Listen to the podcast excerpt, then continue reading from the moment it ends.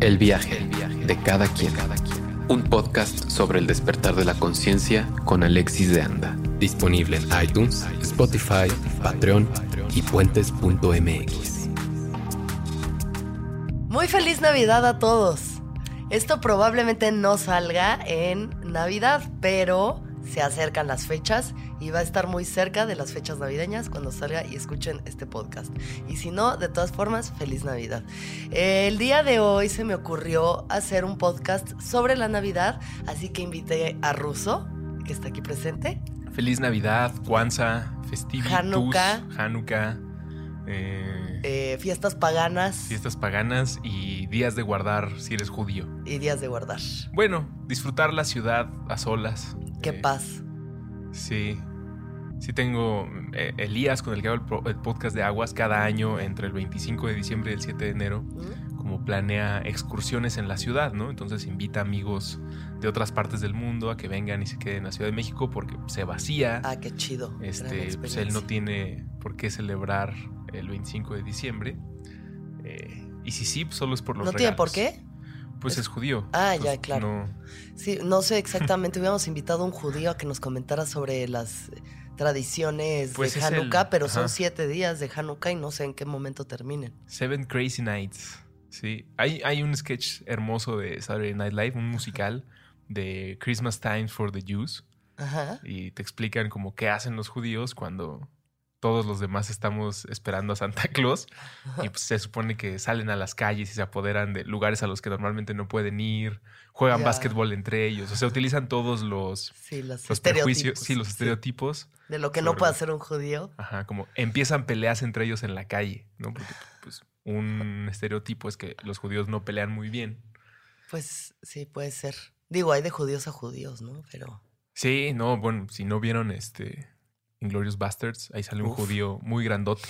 Sí, que era Zachary. Quinto, ¿no? ¿No era Zachary Eh, Quinto? No, se parece. Siento que güey. siempre pienso que Zachary Quinto es algo. No, no, se parecen un chingo. Mm. Es Eli Roth, el de Ah, Hostal. ya. Sí. que parece este. bien mamado. Uf, esos judíos peludos, uf. Pero de brazotes, o sea, pasó de ser el director ahí fan de Tarantino a de repente, wow, pinches brazos de Thor. Para poder encuadrarse en Instagram, porque eso ve. es que antes de que empezamos a grabar estábamos comentando de cómo pues de pronto mostrarse en paños menores en Instagram hace que Sí, tus, por lo menos tus seguidores suben al mil y, y los likes. sí ¡pum! sube mucho. Yo, pues yo creo que si constantemente te estás encuerando, sí, eventualmente van a subir. Pero nos estamos Qué desviando loco. del tema. Sí, sí. Regresamos a la Navidad. Ah, yo creí que al- a los estereotipos. Pero sí, la Regresamos Navidad. a los estereotipos de los judíos. Mi mamá yo creo que era una judía en otra vida porque le gusta mucho ahorrar y las ofertas y en cualquier lugar se lleva. El otro día la vi llevándose canela en una servilleta de un Starbucks. Ah, te- Canela, así un montón de canela dentro de una servilleta. Te puedo hacer unas preguntas sobre tu Navidad y Claro. tus, an- y tus ancestros y tal vez pueda haber un- una rama judía o, bueno, sefardí. Pues muchos mexicanos somos, tenemos origen sefardí de judíos de España. Que cuando los reyes católicos ya no podía ser judío, entonces se escondían algunas tradiciones. Eh, cenabas leche, no, no en Navidad, pero cenabas le- café con leche y pan dulce. Sí, Eh, Sí. Esa es una, a mi abuelo era lo, lo único que cenaba. esa es una pista, como dar café con leche, café en las noches. Café en la noche. Yo nunca he sido de café en la noche, No, pero no. mi familia sí, muy de café en la noche. Eh, en Navidad, o sea, los 25 de diciembre, ¿se incluye comida de mar y tierra por igual o se inclina más uno de otro? O sea, hay ¿El 25? chuletas, ¿El corderos, 24 pavo- dices? El 24. No, pues pavo. El pavo y como, como de pronto lomo, lomo de cerdo. ¿Y qué tan atrás sabes de tu familia? O sea, ¿sabes de tus abuelos, bisabuelos? O sea, sé que por parte de mi papá ven- venían de España, no sé de qué parte de España, pero eh, de parte de mi mamá, de Francia y de Escocia. ¿Quién Mm. sabe? Pero esto no tiene nada que ver con las tradiciones. Pues igual hay algo de navideño ahí extraño que está en tu familia. De repente hay familias que hacen cosas extrañas. En Sí. Navidad.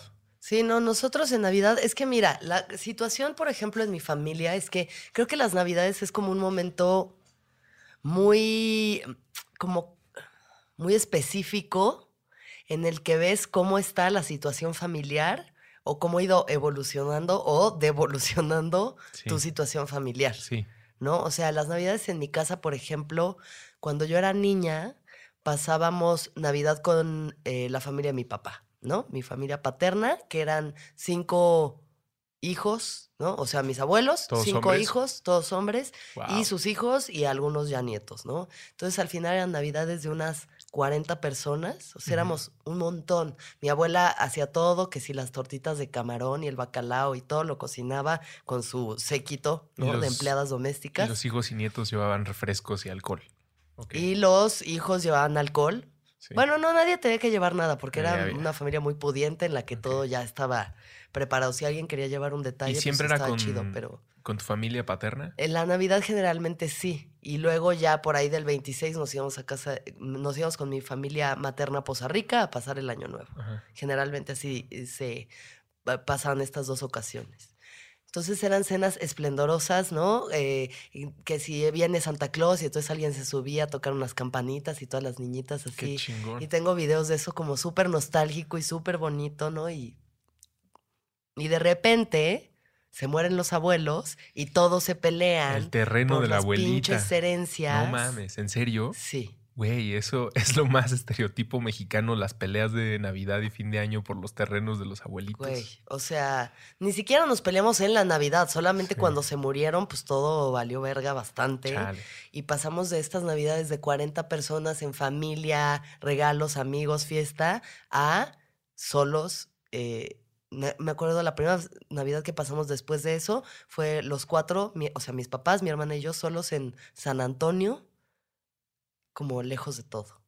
Entonces eso es pues como una cosa rara y traumática porque como que tampoco te explican muy bien qué está pasando, pero de pronto Sí. pues pasaron de ser estas navidades, ¿no? Preciosas a navidades. Pero tú qué edad? O sea, cuando Mm, fue ese cambio, Cuando tú tenías... fue ese cambio yo tendría como unos mm, 10 años, como Ok. 10, 11. O sea, ya estaba grandecita, pero no me explicaban muy bien qué estaba pasando. O ¿Ya sea, te habían como- explicado qué onda con Santa Claus? Sí. Me enteré que Sa- Santa Claus no existía porque alguien me dijo en la escuela. O sea, estaba ahí pasando el rumor. ¿Pero qué, le creíste de inmediato? a- No, yo creo que iba como en cuarto de primaria y por ahí se andaba manejando el rumor de que Santa Claus no existía. Entonces fue mi mamá por mí a la escuela y me subí al coche y le dije, oye mamá, ¿Santa Claus existe? Y volteé y me dice, ¿tú qué crees? Pero me lo dijo como muy cínicamente, como Sí, que no me dijo, y yo, pues que no. No, no existe. Yo creo que ya le urgía llevarse el crédito que llevaba el pinche Santa Claus llevándose todos esos años. Pero sí te siguieron dando regalos. Sí, obvio, y yo seguí pidiendo con más enjundia porque ya sabía que eran ellos y ¿Y se ha detenido eh, los regalos en tu primer núcleo familiar? O sea, siempre ha habido regalos o intercambio. intercambio de regalos sí, por lo menos entre el núcleo de los cuatro Sí. seguimos dándonos regalos. y reuniones con los familiares, no sé si... Bueno, ya después de estos años de soledad, de estos no 100, pero sí como 15 años de soledad, Madres. O sea, tu vida adulta. pues toda mi vida ah, prepuberta, adolescente, Hasta hoy. Que de igual nos hicimos, o sea, mis papás tenían como unos buenos amigos allá en San Antonio, Texas, por X o Y razón, tenía negocios allá mi abuelo y siempre tuvimos como un vínculo a los tejanos, ¿no? Entonces mis papás, pues hicieron buenos amigos, nosotros hicimos buenos amigos y pasamos navidades allá con familias gringas que apoyan a Trump y que, Sí, sí. que, que- que probablemente han linchado gente, por lo menos uno de ellos, o lo ha pensado. Sí, que tiene un arsenal ahí en, Sí, en sí, su sí, o sea, sí, sí, de que sí. Tejanos, tejanos, tejanos, blancos como la nieve misma. Sí. Que todo bien, muy bonitas cenas, muy bonitos recuerdos, pero al final es como, Blanca Navidad. chale, güey, o sea, valió verga la familia y ya nunca se reconciliaron los, o sea, se empezaron a morir los hermanos y nunca se reconciliaron. Y ahora que ya realmente mi papá es como el patriarca, porque los demás pues ya se han ido pelando, Mm. regresamos a tener estas ¿Es el más grande tu papá? No, es el más chico. Ah. Pero eso pasa cuando vives de Bacardí y Malboro Mm, y Reventón. sí. ¿no? O sea, lo dices como No, no entiendo a qué te refieres. Pues como que, o sea, como que sí se fueron muriendo medio jóvenes Ah, también. o sea, no, no, no sabía si te referías a que tu papá había consumido más y por eso había madurado o si porque tus tíos habían... no, mi papá más bien Sí, sí. fue el que se portó bien. O sea, Sí. se portó mal hasta que Se se, ve muy bien tu papá, digo, lo he visto una vez. Sí, pero, porque pues, lleva como 30 años sin Llegó, tomar. ya. llegó en su moto, súper fit, Sí, súper sí, sí. despierto. O sea, yo para estar así necesito un café. Un café y una microdosis. sí, para sí, sentirme como así de al ¿no? No, pues sí, claro, porque lleva años sin tomar y no se Sí. cuida mucho. Y sin fumar y todo lo ha dejado así. Pero bueno, ¿A ustedes no les inculcaron como el pase de antorcha? O sea, tú cómo te llevabas con tus primos y primas, no había como, bueno, pues si nuestros papás no se llevan bien, nosotros deberíamos de tejer la siguiente generación de La Navidad. situación un poco fue esa. Al final, una de mis primas, que es de las más grandes, o sea, mi prima tiene, ¿qué tendrá ahorita? Como 50, ¿sabes? Y mi papá tiene 60 y algo. O sea, es como una prima grande. Ella decidió ponerse las pilas y re- rearmar el grupo, pues ya con lo que se podía, ¿no? Que está bueno, qué bueno poder regresar a eso y al final, pues ya nos toca a nosotros ser la nueva generación de adultos que organizan estas cosas. Y, Y hay que- niños, hay una... pues hay ya- cachorros en la manada. O sea, ya empieza a ver, pero igual como que se siente la segmentación, ya no es esta cosa bonita que de por sí en la infancia yo siento que la Navidad, por lo menos para mí era como una cosa así muy mágica y muy de ilusión. Y ¿Cuántos niños había en esas fiestas en las que estás narrando? que cuando te- yo era chiquita Ajá. éramos tres nada más. Órale. O sea, los demás ya están como más pubertos o ya adultos y mi hermana, mi prima y yo éramos como las chiquitas en ese momento. Es que siento también que un- uno de los problemas de recargar tanto la Navidad en la fantasía infantil es que siempre hay un momento en el que no hay niños, si, a menos que en tu familia sea muy numerosa y todo el tiempo estén naciendo bebés, Sí. como el cambio de generación en familias chicas, pues es muy claro el periodo de 15, 20 años en el que no hay niños. Por lo tanto, si las reuniones familiares estaban enfocadas únicamente en las campanas de Santa Claus y eh, los niños vueltos locos desmadrando Sí. regalos, sí, después hay un periodo ahí en el que pues, nada más nos vamos a ver para echarnos unos tragos y bailar unas cumbias Claro. y... No, de ¿O todas qué? formas se echaban sus tragos y se bailaban sus cumbias. Sí. Eran bien pedotototes. No pero estaba necesariamente enfocado... No era enfocado hacia los niños más que de parte de los que, ten- o sea, los papás y ni los papás. Mi papá era el que quería como la ilusión infantil y nos daba nuestros regalos y nos aplaudían, pero realmente era una peda para los adultos en la que nosotros estábamos invitados a, pues, a cenar y cotorrear. Y ya nos íbamos a dormir y ellos seguían el fiestón. Y entre todas las festividades del año, la Navidad está en tu top 5, en tu top 10, tu top 3. Es que en estos momentos la Navidad como que ya me parece muy extraña. O sea, O sea, contra el Halloween, contra el 420, contra sí, o sea, 420 como que es una festividad que me parece mucho más nuestra apropiada realmente por mí, ¿sabes? Es algo que, o sea, pues al final la Navidad es algo que te dicen, a ver, esto es lo que va a pasar. Nació un niño una vez por el que todos eh, nos hemos matado durante dos mil años, pero también pues ha habido como valores muy bonitos que este niño, no, al parecer, nos ha enseñado. Entonces, ¿cómo lo vamos a festejar? Primero, antes de que nazca, vamos a echar un chingo de cohetes, ¿no? Porque la posada se pone Claro, brava. La posada mexicana se pone brava. Sí. Vamos a echar un chingo de pirotecnia y a romper una piñata durísima de barro llena de frutas pesadísimas Sí. que a nadie realmente le gustan a menos de que ya estén en un ponche o que te guste chupar caña, ¿no? Ajá. Ahí con cachos de tierra. Todavía con tierra jícama. ¿Por qué le meten jícama a la pinche de piñata? Está cabrón. Loco. Sí. Pero bueno, al final es ahí, sí que padre la fiesta. Y luego va a haber otra fiesta en la que lo principal se supone que es estar en familia y ay, querernos todos y ay, sí, apreciar que estamos y agradecer. Y claro que no es eso. No había. Siempre se pelea la banda, Sí. salen como las hostilidades que se llevan guardadas todo el año. Los secretos en el brindis. Ay, ojalá a mí no me tocan secretos nunca. Siento que todavía no me quieren revelar muchas cosas de la familia. Eh, ¿Había carga religiosa en tu celebración? No, realmente no. O sea, nunca arrullaron al niño Dios y. No, no fuimos, no, nunca fuimos. Mi mamá como que ay, de pronto intenta, pero no. Mi abuelita una vez nos puso a arrullar al niño Dios a mí y a mi primo el cucú, Ajá. a quien le mando un saludo, dudo que escuche esto el cucú, pero... El cuco. Ajá, y nos estaba explicando que el vínculo de arrullar al niño Dios y ponerlo en su, en su pesebre significaba que nosotros éramos, este, como eh, súper hermanos, entonces nos teníamos que tratar con respeto y como no decirnos groserías, porque mi abuelita se preocupaba mucho de lo léperos que somos el cucú y yo. Y sobre todo entre nosotros jugando contra tres en Super Nintendo. Y no, no ayudó a arrullar al niño Dios. O sea, a los No cinco ayudó. minutos ya estábamos jugando Super Nintendo y diciéndonos majaderías que no debe decir Satán en el excusado con diarrea. Pero sí, yo creo que entre más cargado de religión esté, ¿Estaba muy cargada de religión tus navidades o no? sí, como- o ¿Sí? sea, en ese sentido, sí. Y o sea, se también arrullaba al niño Dios. íbamos a misa, sí. Iban a misa Y a también. mí me encantaba ir a misa. Sí. Sí, era muy... ¿Compartías sí, los valores? Totalmente. Sí. ¿Y Sí. ahora los sigues compartiendo? No, ya no. Pero sí creía que Dios estaba arriba de una nube con un rifle sniper Observándote. apuntándome entre los ojos. Como, Pórtate creo que se va a güey. masturbar. Carga, carga. ch.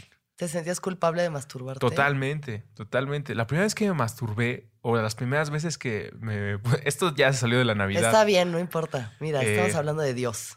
Fue y eso porque es muy navideño. mi abuelo se robó el, el cable Ajá. eh, y solo estaba conectado a la, a la televisión de mi abuelo y a la televisión de mis papás.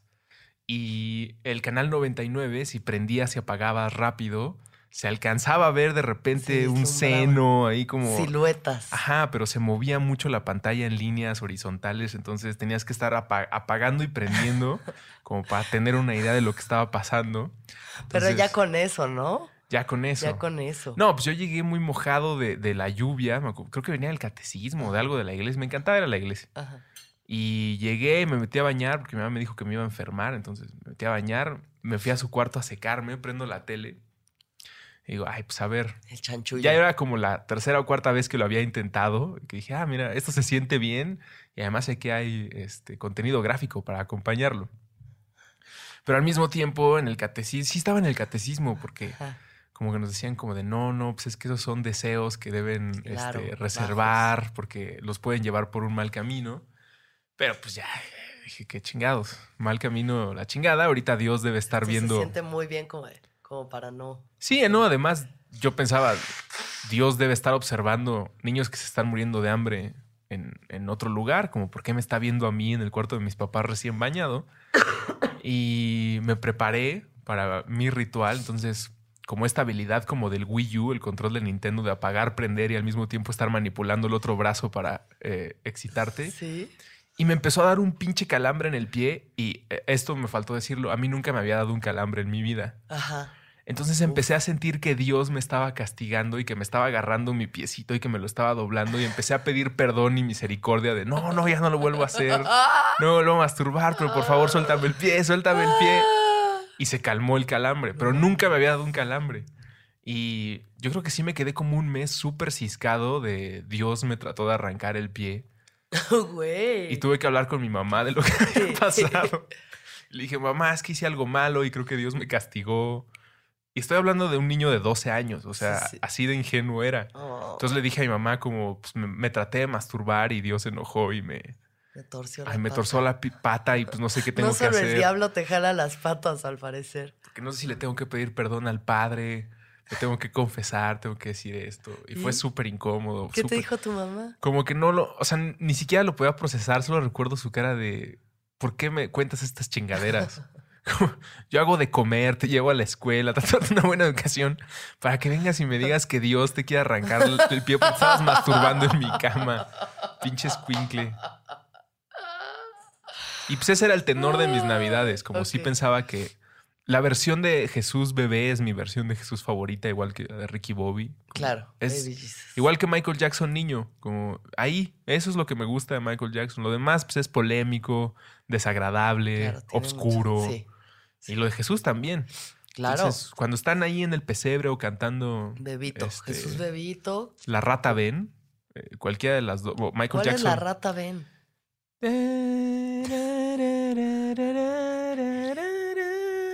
¿Esa es una canción navideña? No. ¿O es de la Lupita? La de Michael Jackson de... ¿La rata Ben? Qué aguda voz, Ruso. Y entonado.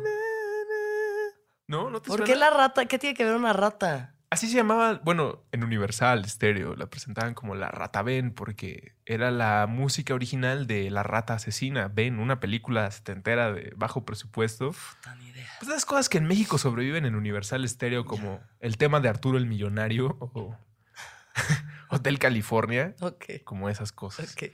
Esa era la carga eh, Ajá, religiosa. Religiosa en la ¿Y- Navidad. Qué bueno ¿Y que cómo tú no. vivías tú tus navidades de niño? Eh, pues del lado de mi mamá eran ocho hermanos y hermanas y del lado de mi papá eran trece. Y, del lado de, mi gente. papá, este, mis primos y mis tíos también, como sentían que teníamos la obligación de poblar México. Ajá. Entonces, un chingo de primos, un chingo de sobrinos, un chingo de nietos para mi abuelita. Sí, un chingo de gente. La ofrenda, ¿no? Para la abuela. Ahí, Sí. ahí le van sus nietos. Pero si hay algo que sobrevivió a lo, a lo religioso o a los pleitos que describes del terreno de la abuelita, para mí la Navidad siempre ha tenido un significado superior a todo. Ajá. Los regalos. Los regalos. Para mí todo esto se, Se trata, trata de, de regalos. los regalos. Y no importa si es una pinche postal. O sea, Claro. el chiste es la energía de que esté De algo envuelto y que sea para ti, que lo puedas romper. Sí. Para mí ese es el significado de estas De la fechas. Navidad. Y creo que en general ese es el signi- significado hoy en día en nuestro mundo capitalista, consumista, neoliberal de la Navidad.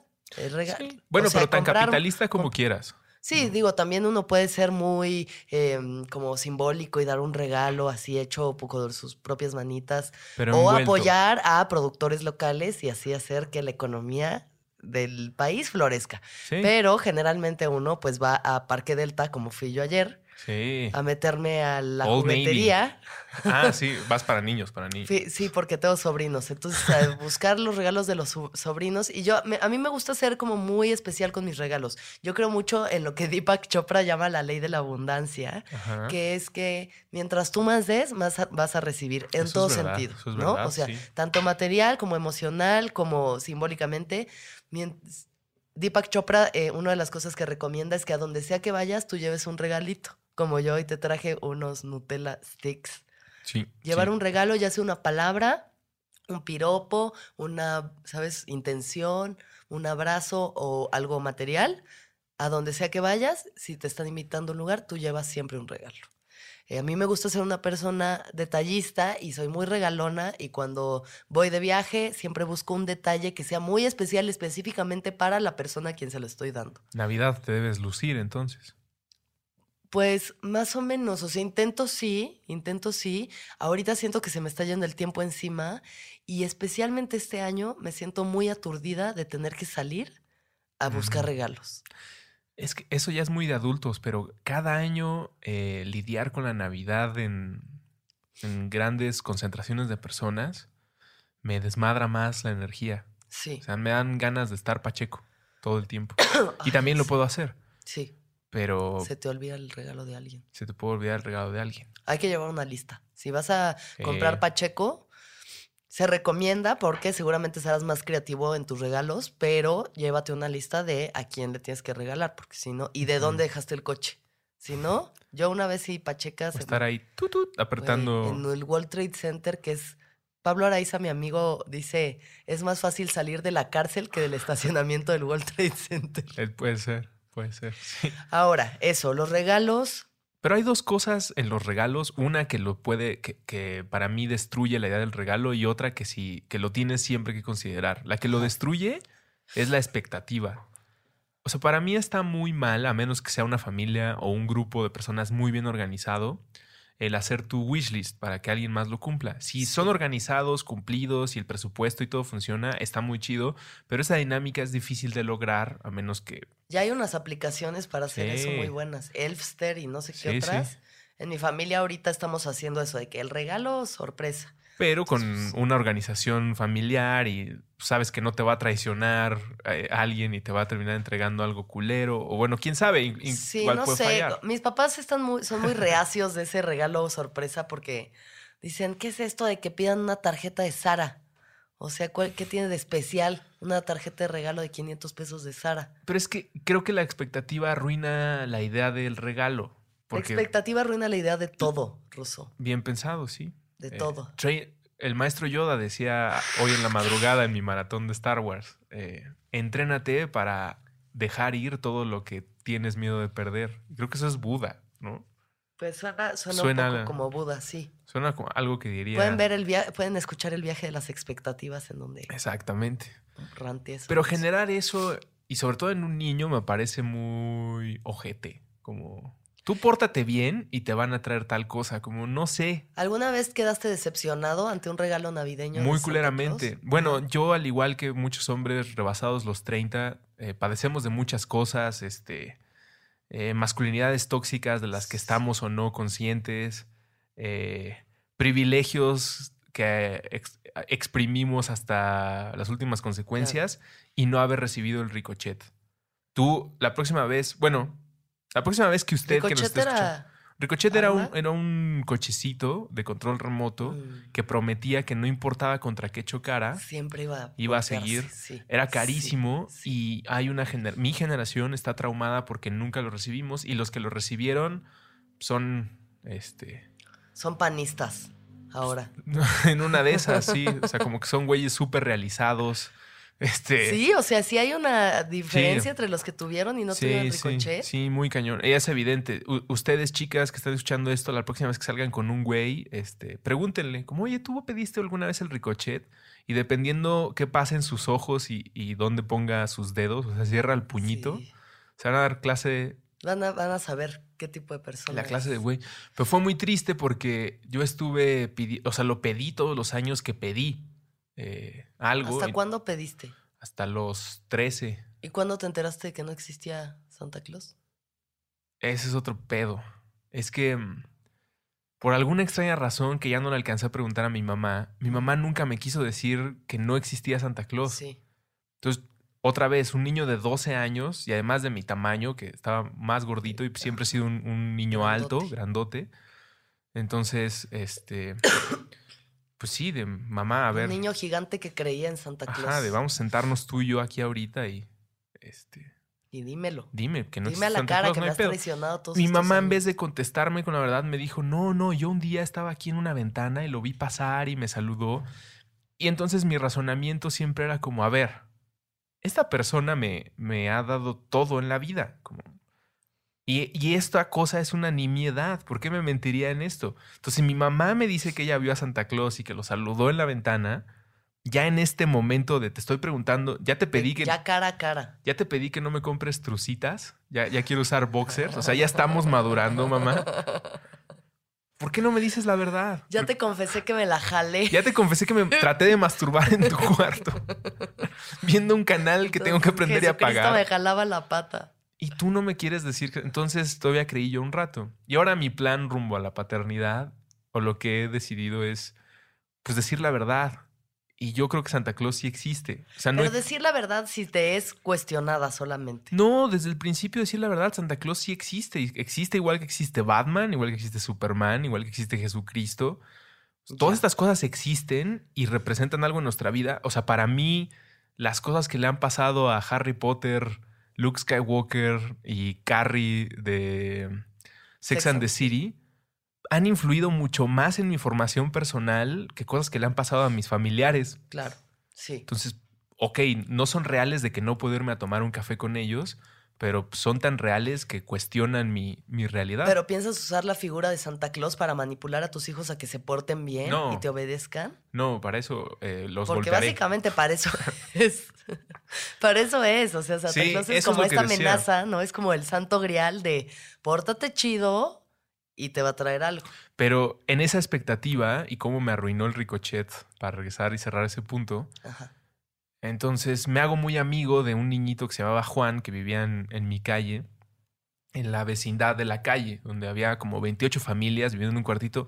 Juanito era tan pobre que cuando iba a su casa, eh, después de que acababa mi tarea a jugar, lo que sea que fuéramos a jugar, en su familia no había reloj. Nadie tenía reloj y no había reloj en la casa. Esta es una historia real. Entonces medían el tiempo con los cortes de la televisión. Ajá. Entonces decían como, ya va el tercer corte de la telenovela, entonces ya han de ser como las seis y media. Eran esa clase de familia y eran como Órale. 20 niños. Juan era el único de mi edad. Entonces, pues reclamé a mi mamá de, oye, yo llevo 10 en la escuela, no soy el abanderado, nada más porque la niña que me gusta quiere ser abanderada y como ahí hay una negociación y no me han traído el ricochet nunca. Eh, entonces Pero- nada más quiero hablar como si hay algún departamento de quejas en el Polo Norte, necesito meter una aclaración. Ajá. Y mi mamá me dijo, no, pero a ver, piensa muy bien que pues Santa Claus tiene que repartir su energía y pues tú te has dado cuenta que a Juan, a Juan no le va muy bien. Entonces, quién sabe si a Juan le traigan cosas este año, ¿no? Porque pues Juanito, tú le prestas todos tus juguetes y tu balón. Entonces me hizo sentir mal y dije, no, pues la verdad sí es cierto. A mí siempre me traen dos o tres chingaderitas Sí. y me la paso muy bien y comparto con los amigos. Y yo sí he visto que Juanito, pues lo llevo conociendo seis meses y siempre trae la misma playera. Ajá. Y dije, bueno, pues me voy a alivianar. Y a la siguiente Navidad, Juanito recibió el ricochet. No mames. Entonces me ¿Se di lo dieron cuenta- tus papás? No, no, pues sus papás se esforzaron. Y era un niño sumido en la pobreza. Entonces me di cuenta que solo había dos Que opciones. Dios no existe. Dios no existe. O mis papás están más jodidos que los de Juanito y de alguna manera están pagando con crédito toda mi vida. Porque ¿Cómo es posible que ese niño ahí con 20 hermanitos siempre están sucios? Le trajeron el pinche el ricochet y ahí anda como loco jugando y no me lo prestaba el cabrón. Entonces no mi mames, mundo, qué pinche culero, mi güey. mundo de un cambio muy fuerte. Es que esas de las cosas que marcaron a los hombres, a los que les trajeron el ricochet, ya no nos lo prestaban. se empoderaron. Y nos lo presumían, ricochet. pero no nos lo prestaban porque era el ricochet. Entonces todos los que no lo recibimos somos los güeyes que en la primera cita preguntamos, ¿dividimos? somos esa clase de persona como vivimos traumados de nuestro alcance la con- precariedad. de la precariedad. Güey, qué fuerte. Y eh, eh, por eso la expectativa está mal. Y por otro lado, envolver el regalo. O sea, que, la- que el misterio de no saber qué hay ahí atrás Ya. es fabuloso. Sí. Es, es una pequeña liberación de químicos cerebrales hermosa que puede ser muy decepcionante. Pueden ser unos calcetines muy feos, aunque a mí ahora me gusta que me regalen calcetines, porque de otra manera no tendría calcetines. Pero sí, envuelvan las cosas y de preferencia mantengan el misterio. Es súper bonito este, no saber qué hay ahí cuando vas arrancando cosas. O no sé, yo es algo ¿Tú que te disfruto. esfuerzas en, el, en la envoltura Eh, los regalos? En que estén envueltos. En que estén. Ya no creo importa hacer que un buen trabajo. estén. No, no, Sí. porque para mí el chiste es el misterio y los segundos que tardas en devorarte En eso. abrirlo. Para mí ese es el corazón de la Sí. Navidad. El, el estar rompiendo algo y decir, como, ay, esto es mío y quién sabe. De hecho, hay como estudios que dicen que lo que más prende es la expectativa, incluso cuando pides tu comida. Por eso Uber Eats o Rappi tienen también como este poder y este éxito, porque es te disfrutas más la expectativa de que llegue tu comida a, cuan- a ya comértela. Que llega ahí tu sonde y todo volteado encima de las papas. Ay, ah, no, mira, no está tan mal un Ah, he comido peores cosas. un sundae con papas es un gran monchi de Pacheco. Sí, sí, sí, sí. Pero tienes razón. Yo, Yo- lo que digo de la expectativa es que no sea algo que puedas pedir porque entonces lo puedes manipular, como decías. Como Sí. si quieres de tu lista, si quieres lo del top 5, este, tienes que sacar 10 o tienes que eh, dejar de decirle groserías a tu abuela o, o lo que No sea le que digas groserías a tu abuelo. ¿Tú No, no, yo nunca lo hice. Ah. Yo era muy majadero, pero no en mi No casa. con tu abuela, Y sí. todavía soy muy majadero. Sí, De hecho, con Ana hemos estado platicando mucho sobre qué vamos a hacer. con su hijo. Porque somos muy majaderos. Ajá. Y, o sea, a nosotros no nos importa, pero verga, güey, fuck, shit. O sea, todo el tiempo estamos hablando como si saliéramos, como si fuéramos personajes de South Park. Sí. Y, y no sabemos si eso está bien para, porque al rato. Pues este creo que naturalmente algo los limitará si está su hijo ojalá. o no, o no. Y pues si no. No, ojalá sí, me daría pena. A la verga con el bebé. Sí, me daría pena. Oye, yo estaba pensando que también mucho de lo que uno aprende de cómo relacionarse con los demás, o por lo menos yo como que reflexionando de los regalos que pedía y eso, la decepción al no tenerlos, porque yo era pues una niña mimada, muy mimada, muy. Y generalmente me dieron todo lo que quise Tienes la vibra de los hombres que sí tienen el ricochet. el ricochet. Sí. Sí. como de Big Dick Es- Energy. Y- Algo así. Ajá. You Es said un- it. Ajá, es como un Big Dick Energy. Sí, sí, sí, como que llegan al cuarto y. Lo merezco, lo, te, o y sea, de lo inmediato- merezco. Dénmelo porque yo lo merezco. De estas personas que llegan a un restaurante y a ti no te pelan, no te ofrecen ni la pinche carta, no te, no te arriman platos y a otra persona desde que llega le dicen, ¿quiere agua? Pase, por favor. Y tú estás ahí como, pero, su- pero yo tenía 10. ¿Por qué no me dieron el ricochet? ¿Por qué no me atiende el mesero? Ajá, tienen Sí. esa energía. Lo puedo entender. Y entonces yo eh, quería todo.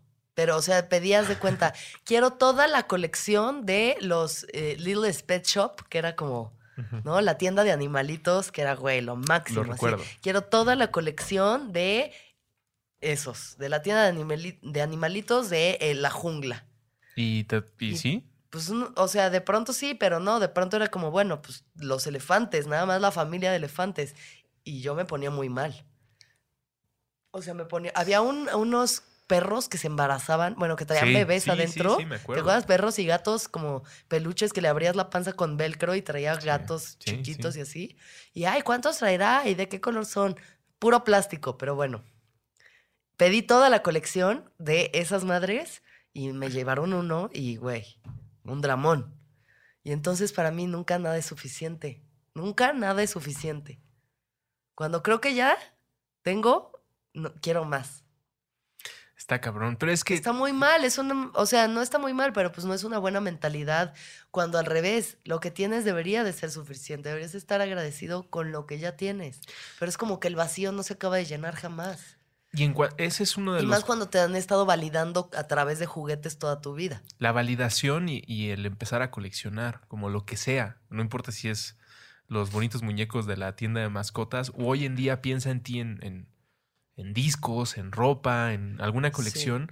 Tiene este efecto inmediato, a menos que tengas una muy buena inteligencia emocional o, o lo que sea que se necesite para hacerle frente al sentimiento de no estoy completo, porque Sí. solo tengo una parte del todo.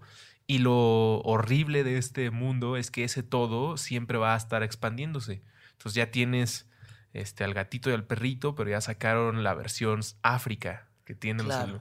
Entonces todo el tiempo te estás sintiendo incompleto. Sí. Eso está cabrón. Y en los niños es. Pues yo creo que no es que seamos malos niños o malas niñas. Lo que pasa es que es con lo que podemos lidiar. Pues no, no tenemos una cuenta de Twitter para empezar a rantear de algo. Entonces Claro. lo que hacemos es gritar y, y chillar o hacer caras. Porque además no tiene mucho sentido. Como soy una persona súper adorable y especial, y como traigo un vestido o una camisita hermosa, todo el mundo me está dando besos y abrazos porque no está aquí el ricochet. Claro. Sí. Porque además lo he- me he portado bien. Y me consta que no les falta dinero. sí. You fuckers. You fuckers. You Pero estoy agradecido con todo lo que me dieron. No, yo también estoy eternamente agradecida. Sobre todo sí- pan, comida y sustento. Sí, sí, sí, no, hay amor y todo. o sea, Sí, no final mames, ya sí, después te das se cuenta rifaron cabrón, se rifaron cabrón. que la mayoría de las personas pues, no crecen en un entorno familiar que da al menos eso. O sea, Sí. como dormir tranquilo en tu cama. Y como el otro día, como, ah, pues sí, te- Claro. Pero ahí están mis Como tu amigo Juanito, pero a él sí le dieron el rico Hijo de la chingada. Pues A seguro pesar ahorita de no ser... tener, no saber medir el tiempo, Ahorita de ser gerente de ricochet. Microsoft, el güey, es Big Dick Energy. se cambió el nombre y se llama Elon Musk. y Tiene una marca de Grimes tequilas así. que se llama Tres Comas.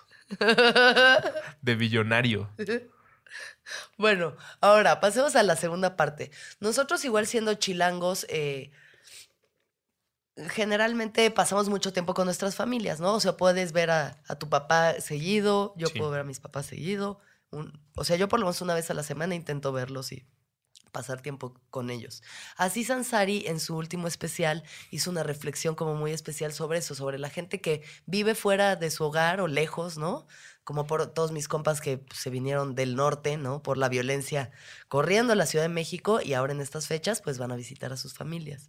De cómo, pues dices, ¿no? O sea, En un cálculo crudo, pues te quedan 60, 70. como, ajá, o sea, pensando que nuestros padres estén como en los, o sea, mis papás que están en sus sesentas, me quedarán a lo mucho unos, o sea, ya tirándole muy, muy alto, 30 años más de papás. Que llegan estas fechas o incluso las comidas que llegas, ay, sí, gracias, ay, qué padre, y luego todo el mundo se pone a ver su celular o se ponen todos a ver una serie y nadie se vuelve a dirigir la palabra y se hacen pendejos todo el resto de las fiestas hasta que regresas a tu hogar eh, civilizado, metropolitano, en donde no vuelves a lidiar con tu familia, tal vez en un año más, ¿no? Bendito. ¿Por qué nos es tan difícil comunicarnos con nuestras propias familias? Mm, Justo vi que mi terapeuta subió como un giveaway que iba a hacer, ya está metida en la red social, iba a hacer un giveaway de unas tarjetitas de conversaciones, de temas de conversación. Eso, eso le compré a Santiago. Un, juego de tarjetas juego de de conversación, pero de preguntas filosóficas para niños. Ah, está chido. Está bueno. Sí. De editorial Sexto Piso. Si Ah, ustedes quieren regalar algo padre para niños, un juego de mesa, busquen los de Sexto Piso. para niños. Hay uno que se llama ¿Cómo sé que existo? Que son un juego de cartas pues, y otro que se llama Mundo Cruel con ¿Por qué nos sentimos mal cuando pisamos a una hormiga? Y de ahí parte una conversación. Pero creo que es, es bien difícil porque... Porque tiene que ser difícil. O sea, las relaciones familiares no. Hay, hay una. Así como Disney nos vendió el amor romántico, creo que también nos vendió la idea de una familia junto a la chimenea. Y eso no es así. Eh, las relaciones familiares necesitan inversión de tiempo, energía y esfuerzo. Es algo muy desgastante, pero pues tienes que estar acostumbrado a dártela. Y también creo que somos afortunados nosotros, pero en muchas generaciones arriba de la de nosotros, de nuestros papás, los que ahorita están entre sus 60 y 70, Sí. creo que no hicieron una buena labor. eh, Comunicativa con sus hijos. no, de hacer buenos tiempos después de la madurez. Como un, un tío lo dice muy bien, el querido Body. Dice, después de que tus hijos se van a la universidad o se van de tu casa, los vas a ver tanto como procures buenos tiempos. Entonces, no verse nada más porque Por pasó un accidente o, o porque tienes que ca- cagotearse el uno al otro, sino este sábado vamos a hacer un bacanal. O sea, va a haber un chingo de alcohol, un chingo de comida. Si nos gusta el fútbol, el fútbol. Si nos gusta este, jugar lo que sea, vamos a jugar. Pero el chiste es como si fueran tus amigos. Te voy a invitar a tú y yo pasárnosla de huevos este fin de semana Ajá. y los dos estarnos divirtiendo. Y en algún momento alguien va a vomitar o alguien se va a quedar dormido y qué gracioso. Y después nos vemos. Porque entonces lo que te dan ganas de verlo, independientemente de que sea Navidad o no, es porque lo asocias con un buen tiempo, como cuando con tu mejor amigo o amiga quedas Sí. Vamos a echarnos unos toques y ver This is the End otra vez. Órale, pues vamos. Y es divertidísimo. Y pues no, yo no quiero más a ese amigo que a mi papá. Claro. Quiero mucho más a mi papá, pero creo que mi papá no construyó suficientes espacios de ese tipo Sí. porque está esta relación jerárquica de yo soy tu papá. Entonces Claro. conmigo podemos platicar de emociones y de cariño, pero si a ti lo que te gusta, este, Andrés, es aventarte cuatro ácidos Claro. y ponerte sí. a ver Rick and Morty, pues a mí no me gusta tanto eso, pero ese punto en medio construirlo cuesta mucho trabajo y no sé si estamos dispuestos porque las redes sociales y las amistades pues, nos terminan complementando. Yo, yo he tenido, bueno, ahorita ya no, pero los últimos 10 años hubo muchas navidades que yo prefería estar con mis amigos, con grupos de amigos. Ajá. No la estar con mi familia. Pues, o sea, iba con mi familia, pero yo estaba como de, ya me quiero ir con mis cuates. Sí, es que, o sea, yo siento lo mismo, como que muchas veces, qué padre la familia y todo, pero pues prefiero estar con mis compas, o sea, como que... ¿Y cómo le haces para ser compa de alguien con el que supuestamente debe haber una barrera de respeto? Pues y- a mí mis papás me lo han dejado siempre muy claro, que no somos amigos y que ellos son mis papás. Y está bien, o sea, creo Sí. que es la manera de hacer funcionar las cosas y como ellos les... Pero hay buenos espacios de convivencia. O sea, tiene que haber algo que te guste hacer con ellos. Pues tenemos una tradición de tener una semana al año en la que idealmente si todos podemos vamos a esquiar, ¿no? Porque nos dan las posibilidades y ha sido como una... y les gusta a todos. Y a todos nos gusta Nadie y como de- que nos une, ¿sabes? Nos une hacer eso. Como Entonces ya, pues eso. dar, dar por, o sea, como darse por bien servidos. Pero ahí va mi parte, quiero más, quiero más vínculo, quiero más unión, quiero hablar de las cosas que realmente importan. Y pues no, o sea, con mis jefes hablamos de otras cosas. Sí.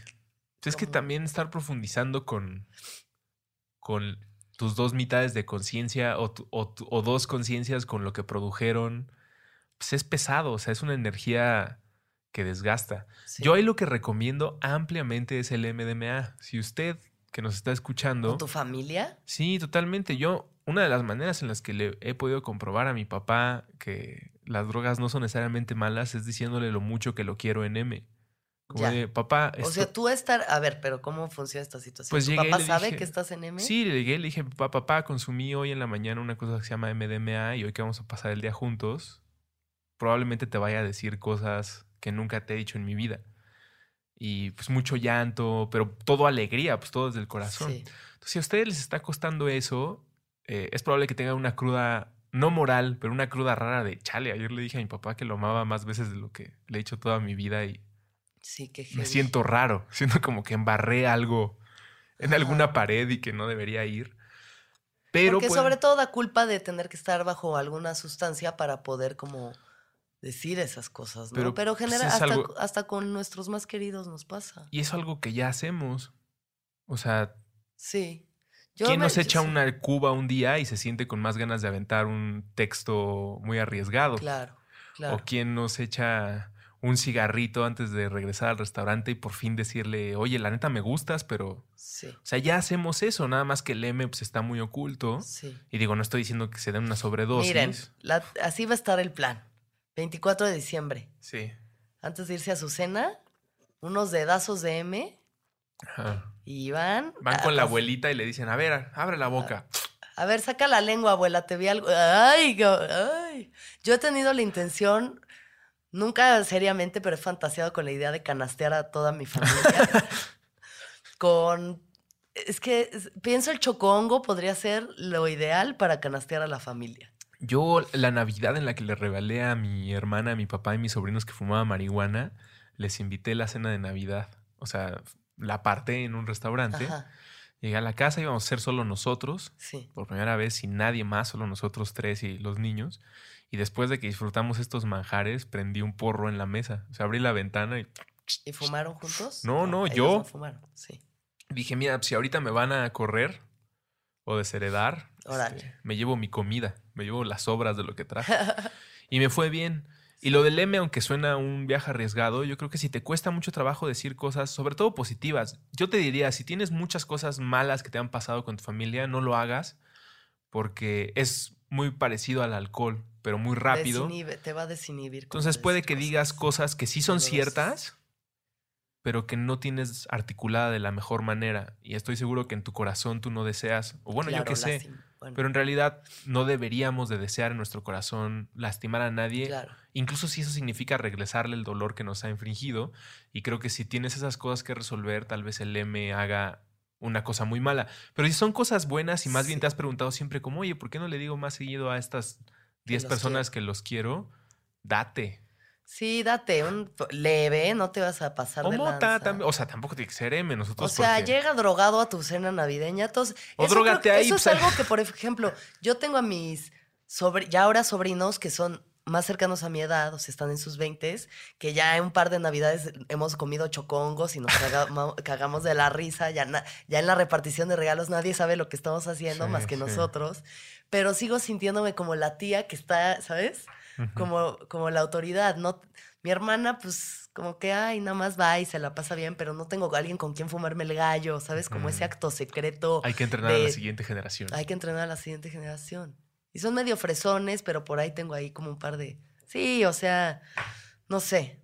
Esas cosas deberían ser más Es, de es familia. bonito como, ajá, como que de pronto salir a echarse el noble gallo, ¿no? Después de la cena con tus primos y poder cotorrear. Eso es algo que anhelo, anhelo tener.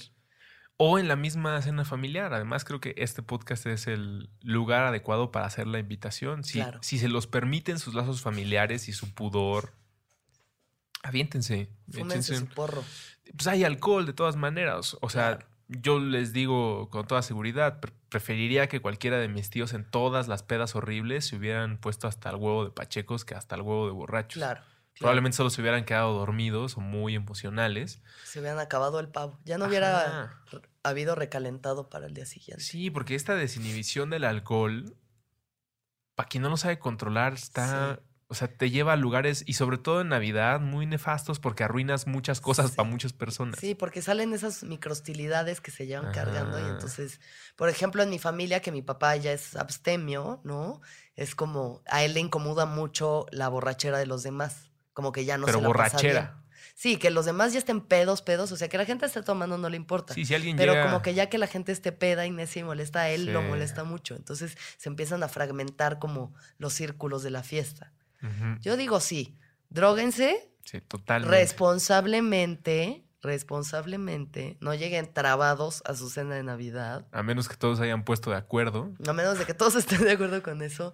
Llévense su, su noble porro. Con los que fumen Sí. mota, fumen mota, porque eso siempre va a vincularlos. Muy bonito. Y seguro los va a relajar a ustedes para pasar el resto de la noche pasándola chingón. Sí. Sean ah, dedicados en sus regalos, regalen cosas especiales, busquen cosas Bien envueltas o envueltas para la envueltas expectativa. así para que creen emoción. Oye, una duda. ¿El, ¿El porro antes de la primera comida o del despanzurre con miras a la segunda vuelta? Yo creo habría.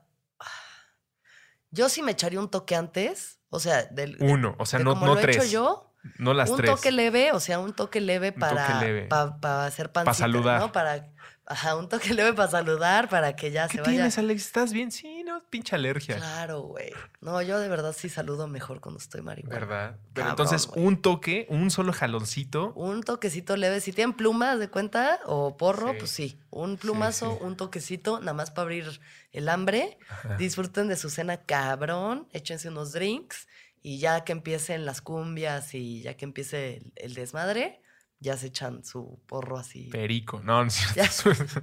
Su-. Híjole, güey. La blanca Navidad.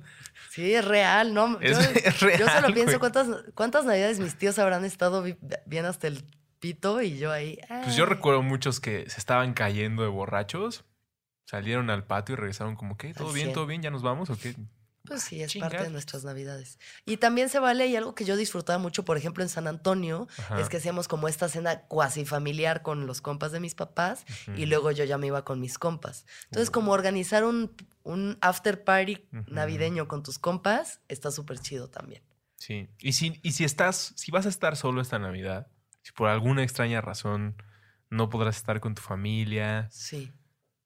Este, mi pobre angelito, uno, dos, duro de matar, Elf. chingo de porro, el elfo, este, la Navidad de Mickey Mouse.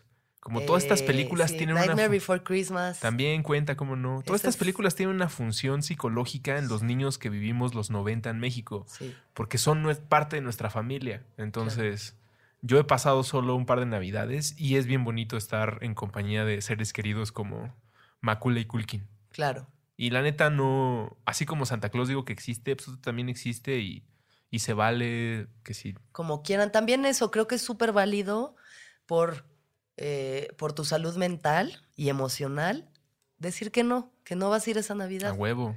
¿no? O sea, que aunque para la familia sea la peor traición, Les si mandas- sientes que está atentando contra tu paz mental, no es de a huevo. Les mandas la receta de tu psiquiatra. Aquí dice el doctor que debo de alejarme de ustedes un rato y pues ahí se ven. Porque si va a haber así como confrontaciones y así. A mí me ha pasado muy seguido que antes de la Navidad, digamos un par de días antes que hay como fiestas navideñas, me pongo una peda y justo el día de Navidad esté vomitando. O sea, todo el 24 de la mañana me la pase guacareando mal. Yo generalmente no me dan esas crudas, pero como que algo pasa ahí La magia de emocionalmente, como un, ajá, un revoltijo que además de que me da gripa, hola, bienvenidos, también me da un- unos crudones terribles, pero creo que es una cosa de eso, de los recuerdos de las navidades, ¿no? La nostalgia de mis abuelos cuando todavía estaban vivos. Sí, el fantasma este, de las navidades el pasadas. fantasma de las El navidades cuento de. Benicio de Scrooge con la edad se empieza a hacer más oscuro. De niño es más divertido porque, ay, mira los fantasmas, pero de adulto empiezas a decir como, no mames, ya, ya sé a qué se refiere el fantasma de las navidades pasadas. Sí. sí, Que es como nunca voy a volver a ser tan feliz como esa, como cuando recibí la tienda de mascotas. claro. O sea, Sí. ¿qué, me va- qué me tendrían que regalar hoy? Yo creo que voy a volver a ser así de feliz cuando ya tenga yo a mis hijos y sea como la ilusión de ellos. Cuando tú le puedes regalar algo a alguien, Sí, ya es una contribución. Probablemente hacia un hijo o hija sea mayor, creo que se pero lo que dijiste hace rato es como, bueno, si nadie te está dando a ti lo que quieres, tú por qué tienes que ser un douche que no le regale a alguien lo sean que quiere. súper generosos siempre, de verdad. Todo eso siempre se regresa. Si algo podemos aprender de este viaje es dróguense responsablemente antes de su cena navideña. Correcto. Disfruten su recalentado con Sí. unas buenas pelis y no están obligados a pasar la Navidad con su familia si eso atenta contra su salud mental. Y también hay que ser bondadosos. Muy, bondadosos. muy bondadosos. Y si trabajas en. Navidad, un abrazo muy cariñoso para ti. Gracias por mantener la sociedad operando. Sí, Gracias por rifarse a todos. Todos estamos agradecidos contigo porque estás ahí Tremendamente. chambeando. Sobre todo, pues la gente que está seguramente en servicios, ¿no? En lo que sea, gracias a ti el mundo no se detiene y- ojalá tu, tu trabajo te lo compense y si no, el- el- la energía cósmica. Que la energía cósmica les compense a todos los que trabajan en Navidad y a todos ustedes, todos que la pasen chido. Ruso, ¿algo más que quieras decir? Feliz Navidad, Kwanzaa, Feliz Navidad, feliz Hanukkah, Kwanzaa, feliz eh. Festivitus. Festivitus. Sí se llama así el. Seinfeld, ¿no? Es que yo no vi a sé, Seinfeld, es que pero... yo tampoco. Ah, pues mira. Bueno, si a ustedes les gustaba Seinfeld y lo que les guste, celebren y pasen Disfruten mucho de echar la hueva y ver asesinos seriales en Netflix hasta que ya no Sí. puedan más. Ajá. O lo que sea que los haga a ustedes felices. Yo ahorita estoy, uff, uff, hasta el fondo con todos los que han matado mujeres. Estoy Sí. así de que, ay, clavada. Sí, sí. Nada más así aprendiendo para que, porque si no- para que no me pase a mí, ¿no? Sí, ese güey está muy guapo. ¿Qué tal que es como Ted Bundy? Si, si un güey es muy guapo y les está pidiendo que los ayuden a algo en su coche, no vayan. No está, vayan. está raro. El carisma es también asesino. Y pues nada, ahora sí que feliz Navidad, que todos los seres sean felices, que todos los seres sean felices, que todos los seres sean felices. El viaje de cada quien. Un podcast sobre el despertar de la conciencia con Alexis de Anda. Disponible en iTunes, Spotify, Patreon y puentes.mx.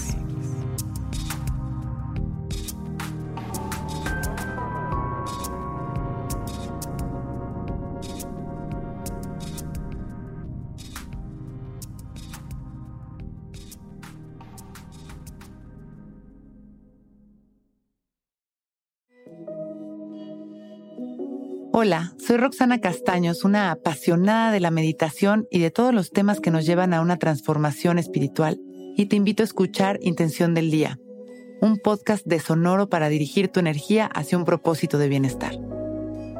Encuentra un nuevo episodio todos los días en cualquier plataforma en donde escuches podcast. Intención del Día es una producción de Sonoro. Grand Canyon University's RN to BSN online degree program makes earning your bachelor's in nursing possible. Balance online coursework with local in person clinicals to position yourself for potential leadership opportunities in the time you have from wherever you are, leaving room for what matters. Achieve your goals with your personalized plan and team behind you. Find your purpose at Grand Canyon University. Visit gcu.edu.